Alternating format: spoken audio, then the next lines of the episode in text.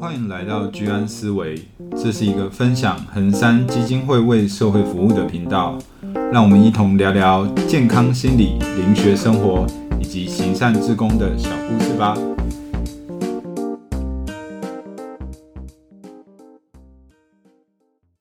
Hello，大家好，欢迎回到居安思维，我是卢鱼，我是 w i f i 我是大辉。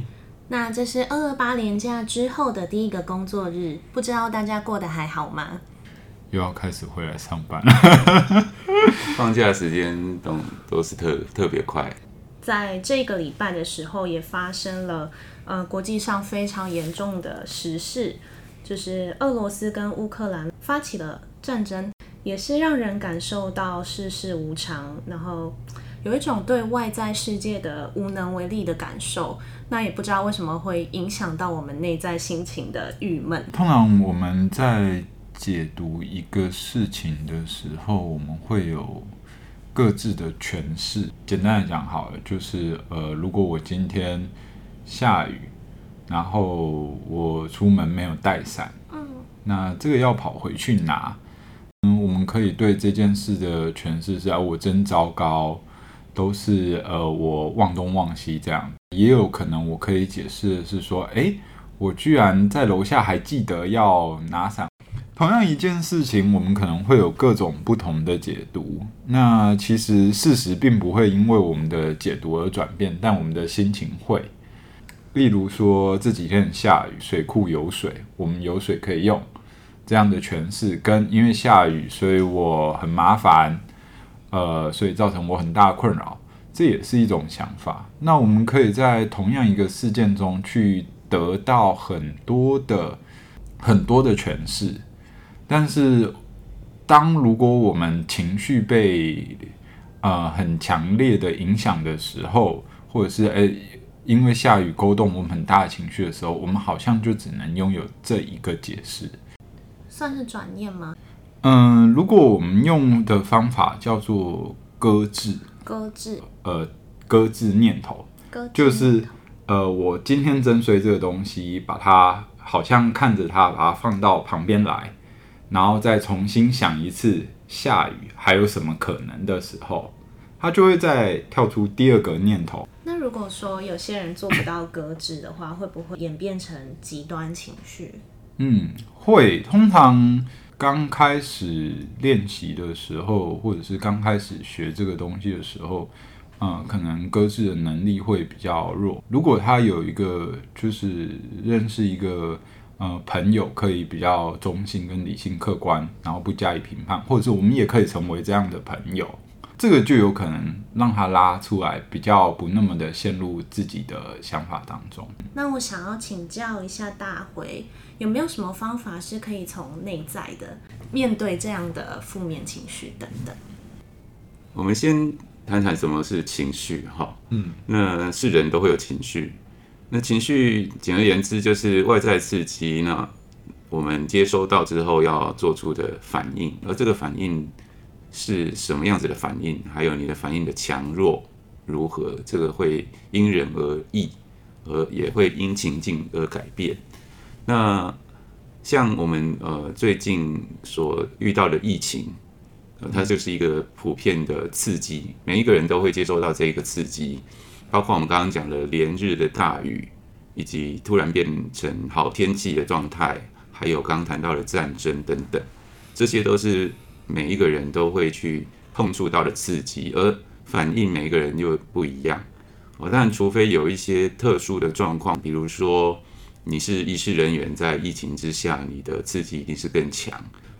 所以我们先透过了解情绪，观察到情绪它是怎么样子的一个作用。你现在是用什么样子的方式在抒发这个情绪，达到自己一个平衡？你们是怎么样去觉察到的？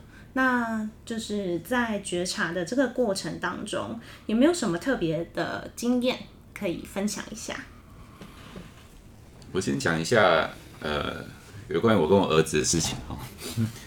哎，在他他现在小五嘛，那在他小一、小二的时候，我忘记是小一还是小二了，反正就是小小小小小朋友。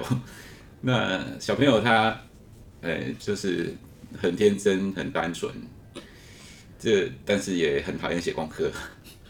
然后那时候发生了一个事件哦，就是他把他联络簿上面老师所写的呃交代的功课，把它用橡皮擦擦掉。他以为这样子他就不用写那一个作业了。对，那当然事后老师一定会发现嘛，就是他擦掉联络簿里面的功课，然后就没有写那一个作业。那这个行为呃是他有同学这么做，跟他一样天真的同学。然后他就学着这么做了，那当然老师就跟我联络，然后把这个情形告诉我。那那一天小朋友回来，我就很生气，呃，一方面生气他这个行为，另外一方面气他的天真到有点傻，呃，竟然以为联络簿的功课擦掉就可以不用写了哦。那那一次我是有情绪的哦，就觉得，呃，他怎么会这么傻，这么天真呢？然后怎么会有这种投机取巧的行为呢？那后来他呃，当然被我责骂之后，很伤心的哭了。那也呃，就是可能是害怕，所以说他就告诉我他不会再再这么做了。然后过了几个礼拜之后，同样的事情再发生了，他又把功课用橡皮擦擦掉，又没有写功课了。那老师在他放学之前就又先打电话给我，跟我讲有又有这种情形的发生。那那个当下我的情绪跟上一次是一样的上来了，可是老师是在他放学之前打电话给我，那让我有一点点时间观察察觉我自己。对，在那个愤怒的情形之下，呃，我那时候我的想法是。我上一次用这样子的一个方法有没有效？那是没有效的，因为他又再犯了。对，所以说，呃，在觉察到自己有情绪的时候，我冷静下来。呃，上一次的反应是无效的，我责骂他，那他还是再犯了。所以说，呃，当当天我去安亲班接他的时候，呃，在车上，那我就询问他这件事情。那一问他，他就。马上跳到上，连接到上一次他的情绪，他就开始哭了。对，但是这次我跟他讲，呃，爸爸上一次用那样子的方法来告诉你不应该这么做，爸爸那时候很生气，骂了你，可是我发现没有效。那我这次我很聪明，我不会再这么做，因为那是没有效的事情。那相对于你第一次做了这样子的事情，把功课擦掉，后来没有被发现，他说有，后来。你还不要再补写那个功课？要，那有没有效？他说没有效。那你这次又做了同样的事情，是不是也没有效呢？他说对，没有效。我说那爸爸现在学聪明了，不要再用责骂，也不要生气，我用讲的告诉你，同样没有效的事情，你再做一次一样是没有效。所以这次我不会骂你。那你已经做了两次没有效的事情了，你之后还要继续这么做吗？那些还还是听得懂的，所以说从那次之后，他也再没有做将联络簿上面的功课擦掉的这样子的行为。对，所以呃，我觉得情绪在那个当下，好险老师有在呃他放学之前就先打电话给我，让我有一点时间思考、冷静跟沉淀啊。我就觉得，哎，我自己是不是要继续用无效的方法来来教育小孩？哦，那可能在这一个过程，小孩也学到，诶，他是不是一直用无效的方法来逃避写作业？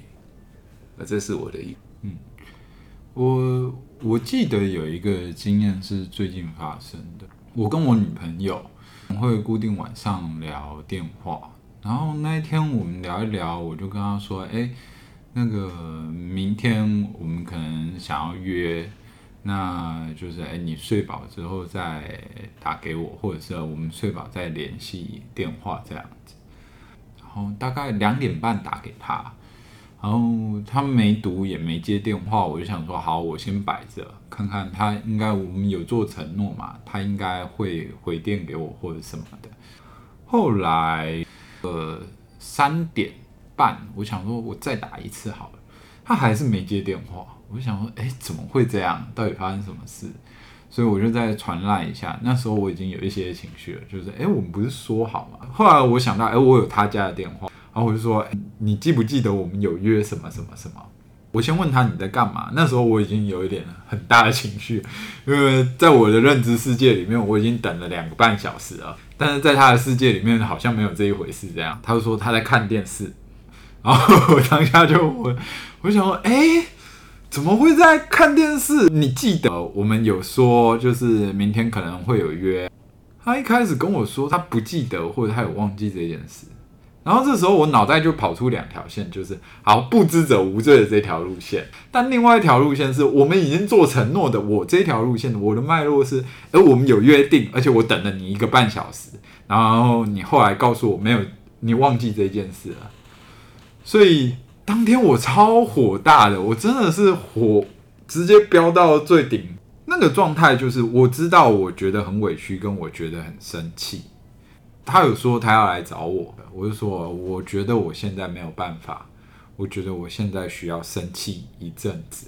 我大概消化了这个程序，消化了一个半小时，但过程中反复冲突啊，就是，哎、他怎么可以这样？他怎么可以这样？就是脑袋会一直飘出各种各种的讯号在跟我轰炸，就是，哎、我受委屈啊，什么什么什么什么什么。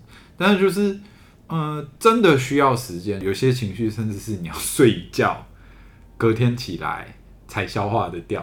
遇到刺激了，你会有情绪，这是很正常的、又自然的事情。所以不要因为自己有情绪而感到懊恼，而是这个情绪的强弱跟这个时间的长短是我们要去关注的部分。当我们情绪作用过度之后，你会观察到，开始我们的睡眠可能开始会不稳定的状况。甚至有人会有头痛等等，呃，各种身心灵的一些问题就会跑出来了。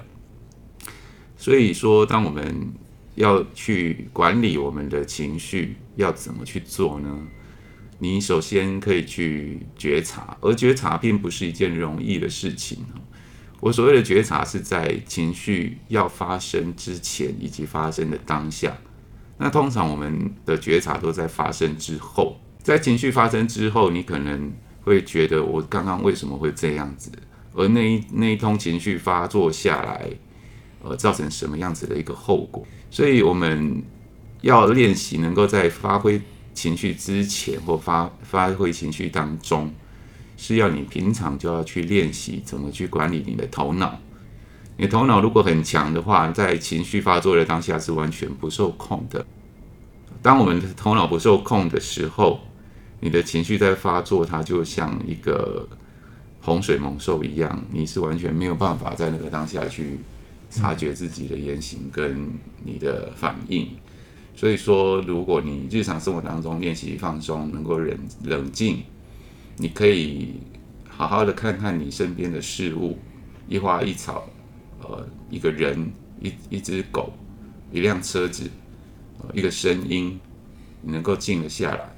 那在情绪来的时候，你就有那个空间，因为你是可以放松的人，你可以察觉到情绪即将来了。我现在即将要生气了，我现在正在生气。当你是觉察自己处在那个当下的时候，其实你的感性的程度就不会那么的强烈，你能够相对容易转移到理性的一个状态。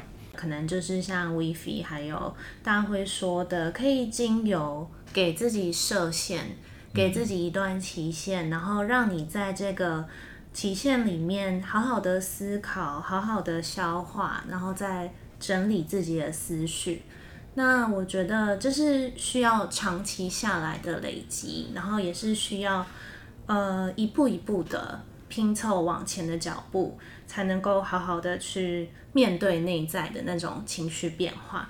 呃，我们可以做自己情绪的主人，因为主人才有办法去管理情绪。我的话是，呃，给自己一些时间，也给身边的人一些空间。那情绪是可以好好的处理的。无语。从外在。刺激带来的情绪，或许我们可以从外在的方式找到解决的办法，这是我的想法。好，那我们今天就聊到这，拜拜，谢谢大家的收听，拜拜。拜拜。